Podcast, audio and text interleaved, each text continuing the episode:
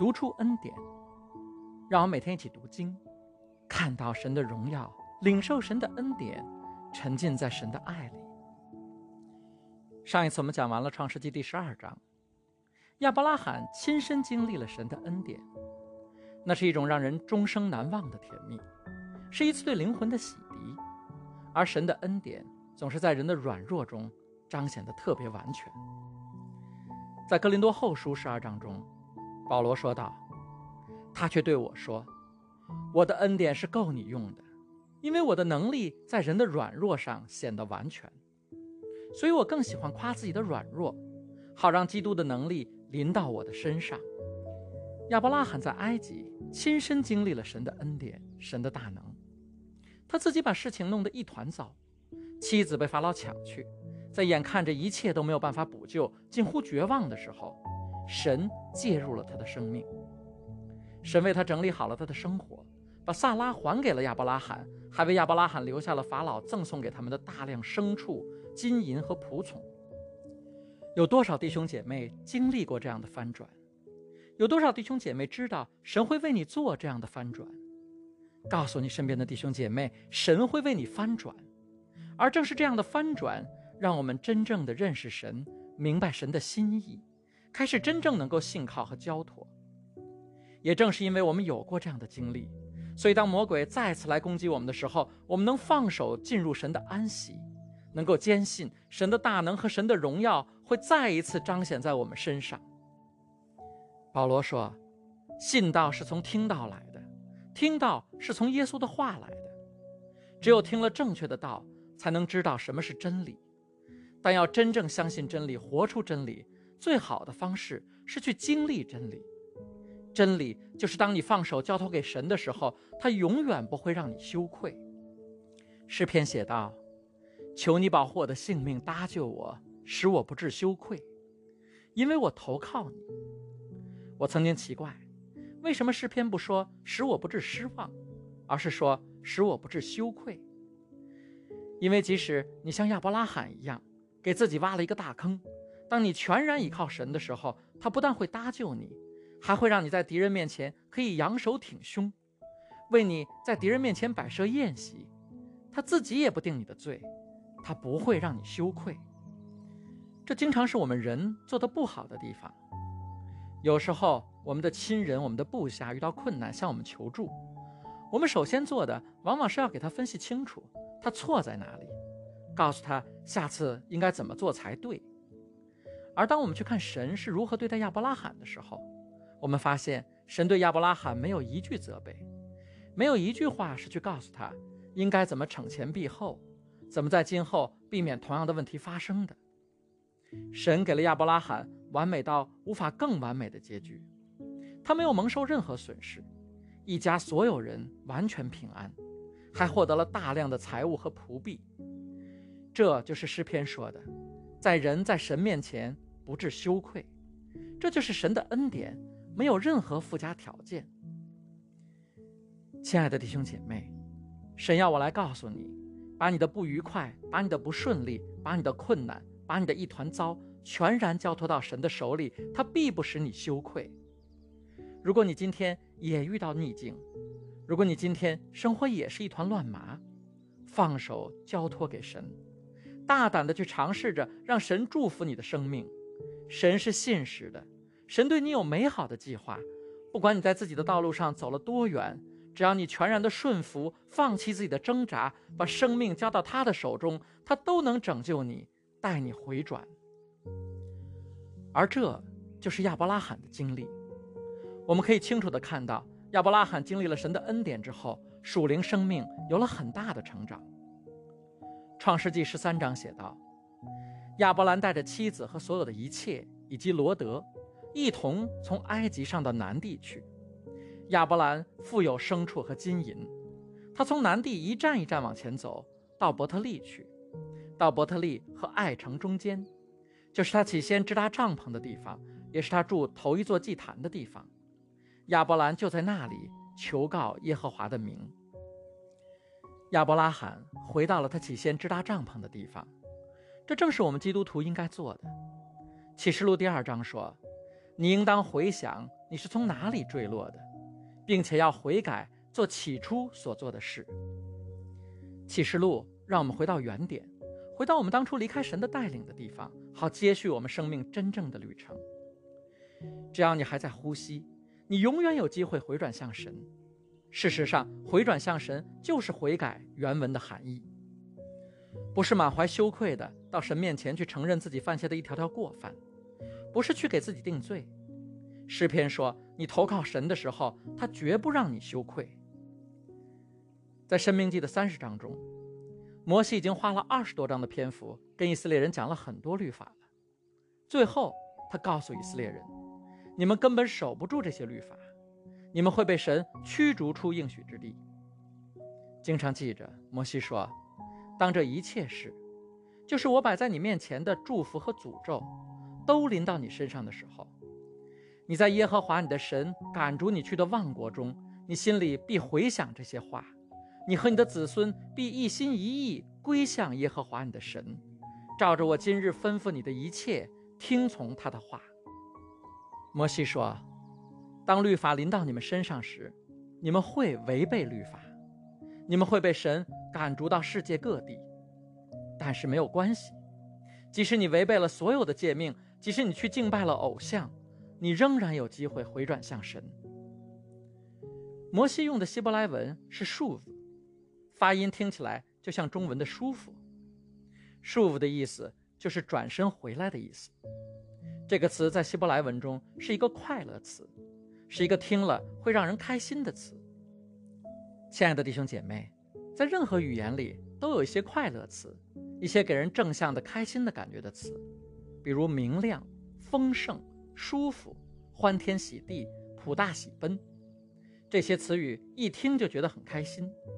舒服就是这样一个词，它用在人际关系上的时候，描述的是小两口拌嘴之后，互相想到对方的好，回转过来和解时。那种蜜里调油的感觉，但是在翻译成中文的时候，束缚却经常被翻译成一个听起来很不舒服的词，就是悔改。有多少弟兄姐妹听到悔改会马上产生一种开心的感觉呢？悔改不是一个开心词，看到悔改，你多半会联系起来的情绪是难受、羞愧、后悔、悔恨，恨自己不争气。在希伯来文中。束缚这个词完全没有这些感情色彩。听到“束缚”这个词，以色列人感受到的是欣喜，是甜蜜，是松了一口气，是豁然开朗，是天一下子晴了。摩西用“束缚”这个词告诉以色列人：“你们难免会走错方向。根据过去四十年的经验，你们肯定会走错方向。但是没关系，只要你束缚、回转，不再靠自己。”或者靠自己搞出来的偶像，重新依靠神，你就能跟神恢复关系。神不会记恨你，神不会让你羞愧。摩西告诉以色列人，他们只要一心一意的束缚，神会大大的祝福他们。摩西说：“你们必重新得着应许之地，人数比祖先还多。神会咒诅你的敌人，他必使你们凡事蒙福，儿女众多。”牛羊成群，五谷丰登，因为他必乐意再次赐福你们，像从前赐福你们祖先一样。这听起来是一个好消息，但是仔细想想，以色列人在束缚这件事上的历史记录怎么样呢？我们自己在回转悔改这件事上的历史记录怎么样呢？最有信心的以色列人，可能就要算他们的祖先亚伯拉罕了。说到底。他是信心之父，他跑到埃及说谎，被神救了之后，隔了一段时间，他又跑到基拉尔去说了同样的谎。所以，光靠人自己回转，光靠人自己悔改是没有用的，因为问题就出在人的心里。我们随时都可以回转，都可以束缚，但是不久之后，我们可能又会转身跑到自以为意、离开神的方向去了。以色列人要永远蒙福，还要靠神做一件大事。摩西就是想告诉以色列人这一点，所以摩西接着说：“耶和华你的神必把你心里和你后裔心里的污秽除掉，要你一心一意爱耶和华你的神，使你可以存活。这是新译本的翻译，吕振中译本的翻译跟原文更加一致，说神要给你们的心行割礼。看到了吗？神知道我们自己靠不住，知道我们的好行为只能坚持很短的时间，所以神让以色列人自己行肉体上的割礼，一刀下去就结束了。但是神要亲自为我们的心行割礼，只有神才能让我们做到一心一意的爱神。神是怎么为我们的心行割礼的呢？他自己道成肉身来到我们中间，为我们上十字架完成大功。如果我们心里相信，口里承认，认耶稣基督做我们的救主，把我们的一切也交托给主耶稣，他就可以为我们行割礼，让我们在耶稣基督里重生，成为新造的人。这才是神真正的、最终的救赎方案。就是给我们他最大的恩典，牺牲他的独生爱子，让我们不知灭亡，反得永生。弟兄姐妹们，你们阿门吗？我们的神知道我们的软弱，知道我们会有过犯，他要我们回转向他，把一切都交托给他，包括改变我们的心的事儿也交托给他。悔改不是我们自己认罪认得多好，忏悔的多好，不是痛哭流涕有多么的诚心。这些都没有用。神要我们回转向他，交托给他，不相信自己，只相信他，他会给你的心行割礼，给你一切的祝福，给你永生。圣经说，亚伯拉罕带着家人一站一站走到伯特利和爱城中间，就是他们一开始支搭帐篷的地方。在那里，亚伯拉罕重新开始了跟随神的旅程。重新走回神的呼召里，走回神的命定里。在这里，他们也遇到了新的问题，而这一次，亚伯拉罕学会了把问题交托给神，也因此得到了神极大的祝福。圣经说，和亚伯兰同行的罗德也有羊群、牛群和帐篷，那地容不下他们住在一起，因为他们的财物很多，所以他们再也不能住在一起。牧养亚伯兰牲畜和牧养罗德牲畜的起了纷争。当时迦南人和比利洗人还住在那地，亚伯兰就对罗德说：“你我之间切不可纷争，你的牧人和我的牧人之间也不可纷争，因为我们是至亲，全地不都是在你面前吗？请你离开我吧。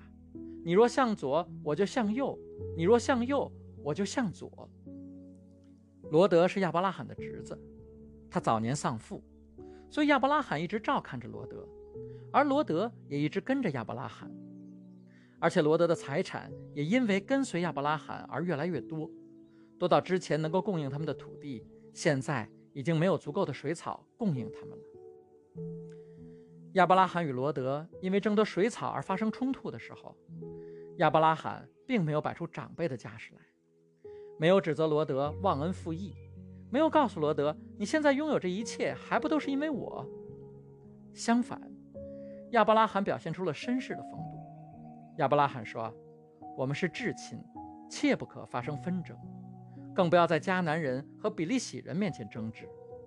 整个土地摆在我们面前，你先挑吧。你去东面，我就去西面；你去南面，我就去北面。从人的角度来看。”这是一种大度谦让而且自信的表现，但是跟随神的人的大度谦让和自信是不同于这个世界的，因为它的基础不是自以为意，不是为了表现自己有高尚的品格，不是我要表现出这样一种风度才能符合我的身份，它的基础也不是自以为能，你随便选吧，即使你选剩下的土地，我都能在上面搞得红红火火、兴旺发达，不是的。刚刚领受过神的恩典，经历过神的信实的亚伯拉罕，是把他的选择，把选择供应自己羊群、牛群的土地的决定，交托给了神。神会给我最好的选择，神一定会看顾我，让我兴盛，让我富足。是神留给我的土地，谁也抢不走，包括罗德也都不能抢占。不是神留给我的土地，就像埃及一样，看上去再好，我也不去。我们基督徒的谦让，我们基督徒的大度，根基在于我们对神的信靠，向神的交托。我们不用人的眼光去选择，是因为我们更相信神给我们做的选择。我们不跟人去争去抢，是因为我们相信神会为我们保守。箴言说：“你要一心仰赖耶和华，不可以靠自己的聪明。”说的就是这个意思。而罗德的选择，恰恰与亚伯拉罕的选择形成了鲜明的对比。圣经说：“罗德举目，看见约旦河整个平原，直到索尔，都有水灌溉。在耶和华毁灭索多玛和俄摩拉之前，这地好像耶和华的园子，也像埃及地一样。罗德选择了约旦河整个平原，于是向东移动，他们就彼此分开了。罗德抬起头环顾四周。”当他看到约旦河平原的时候，他觉得这块土地水草丰盛，就像传说中的伊甸园和他亲身到过的埃及一样。伊甸园和埃及的共同特点是什么呢？都是现在神不让我们去的地方，而偏偏是罗德要选的地方。亲爱的弟兄姐妹，有时候同一段经历给人的却是完全不同的感受，完全不同的启示。虽然罗德与亚伯拉罕是一起去埃及的。但是他们经历到的、感受到的却大不相同。在埃及，亚伯拉罕首先感受到的是危险，所以他让老婆为他说谎。接着，亚伯拉罕经历的是困境，感受到的是无力和绝望。萨拉被法老抢走了，亚伯拉罕忧心忡忡却束手无策。最后是神给了他出乎意料的平安，给了他大逆转的结局。所以，亚伯拉罕学到的是属灵的逻辑，领受到的是神的恩典和慈爱。而罗德作为旁观者，他看到的却是埃及的富饶，是尼罗河流域水草的丰盛，是埃及一行给他们带来的财富。所以，罗德虽然人离开了埃及，但是埃及却没有离开他的心。罗德是一个跟着亚伯拉罕信神的人，他愿意跟着亚伯拉罕离开哈兰。愿意跟着亚伯拉罕来到应许之地，但是他的信仰是形式上的，是不走心的。他信有神，但是不信靠神；相信神的大能，但是不依靠神的大能；相信神的恩典，但是不指望神的恩典。我们身边不是也有很多这样的基督徒吗？虽然受洗了，但是没有活到基督里面，还是活在自己的能力里面。虽然信耶稣。但是没有接受十字架的公义，还是靠着守律法给他带来的公义。他们的生命注定走弯路，领受不到神的祝福。罗德也是这样，他的选择最终断送了他的一生。圣经接着写道：亚伯兰住在迦南地，罗德住在平原的城市中，渐渐挪移帐篷，直到索多玛。在耶和华看来，索多玛人是罪大恶极的。罗德先是被约旦河的水草所吸引，接着被索多玛的都市生活所吸引，最终被罪大恶极的索多玛人同化，成为了索多玛社会的重要成员。这种变化是潜移默化的。当人脱离了神的命定之后，就很容易逐渐被这世界引诱走上歧路。所以圣经说，罗德渐渐挪移帐篷，直到索多玛。与罗德的结局相反。亚伯兰马上再一次经历到神的祝福。圣经写道：“罗德离开亚伯兰之后，耶和华对亚伯兰说：‘你要举目，从你所在的地方向东南西北观看，你看见的地方，我都要赐给你和你的后裔，直到永远。我要使你的后裔好像地上灰尘这么多。若能数算地上的灰尘，才能数算你的后裔。你起来，纵横走遍这地。’”因为我必把这地赐给你。我们的神是信实的神，当人把选择交托给神的时候，神就会出现在他的生命中。神对亚伯拉罕说：“你让我替你选择，好啊！我告诉你，你抬眼往四面看，只要你能看到的都是你的。这也包括罗德所选的约旦河平原。后面我们会看到，神会毁灭索多玛。”让亚伯拉罕能够得到约旦河西岸为业。当我们交托给神的时候，好事就会发生，而且神为我们做的永远超过我们的所求所想。亲爱的弟兄姐妹，我要为你祷告，神会给你一颗信靠的心，神会教会你全然的交托。当你交托给神的时候，神必定为你成就，还要超过你的所求所想。你必能走进神给你的命定之中，好事会不断的在你的生命中发生，你必得着健康喜乐，必会凡事兴盛。祷告，奉耶稣基督得胜的名求，阿门。